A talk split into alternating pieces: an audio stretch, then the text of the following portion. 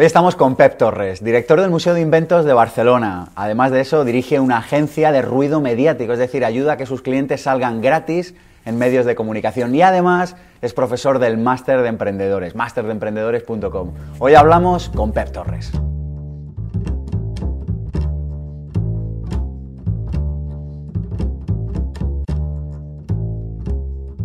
Bueno, Pep, diriges el Museo de Inventos de Barcelona, diriges una agencia de comunicación que se llama Stereonoise, que te permite sacar a tus clientes gratis en medios de comunicación y además eres uno de los creativos más reconocidos de toda España y por supuesto de todo el ámbito latino.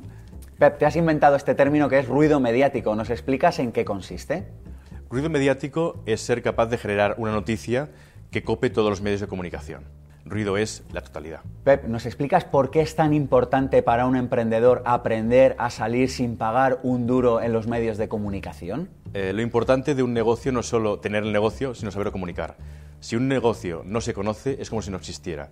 Por lo tanto, el ruido te permite tener visibilidad ante tus posibles clientes y explicar tu historia.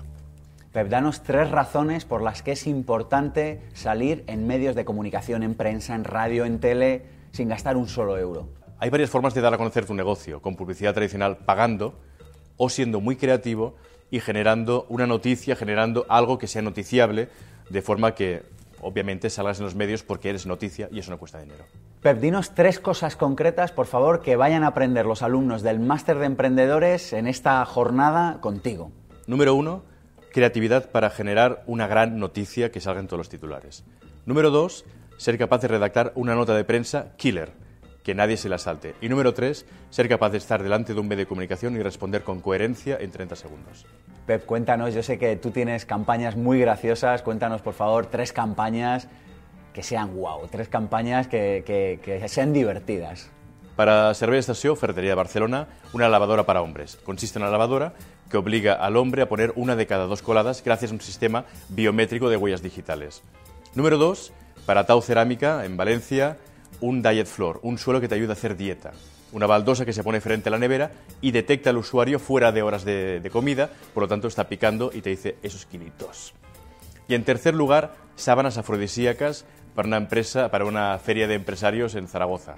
Unas sábanas que permiten que el empresario, que dicen que tiene poco sexo, siempre tenga sexo cuando llega a casa.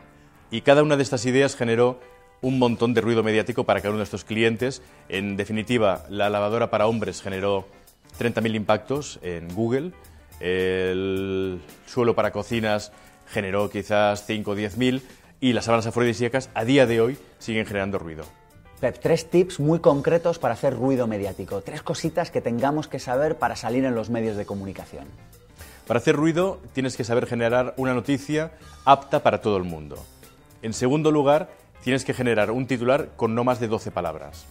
En tercer lugar, ser capaz de, estar ante la cámara y en un minuto y medio, como mucho, explicar toda tu historia.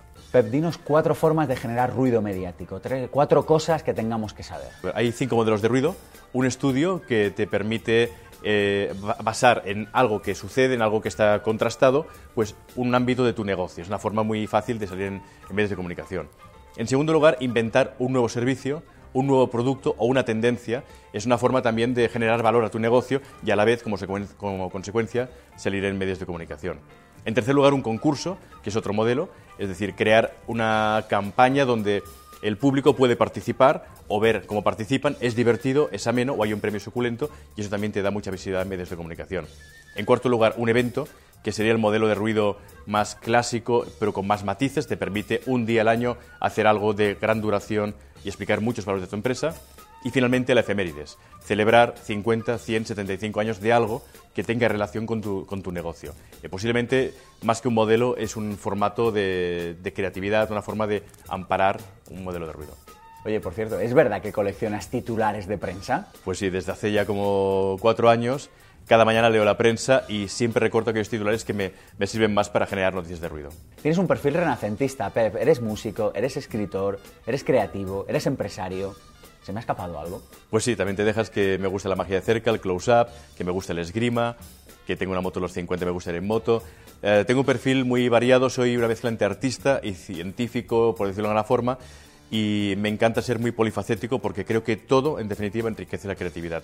Las ideas vienen del lugar más inesperado y más alejado de tu lugar de trabajo. En realidad lo que he venido a contar a los alumnos del máster aún no lo saben porque no les he venido a contar ruido mediático. Les he venido a dar un empujón para que no piensen, para que lo hagan.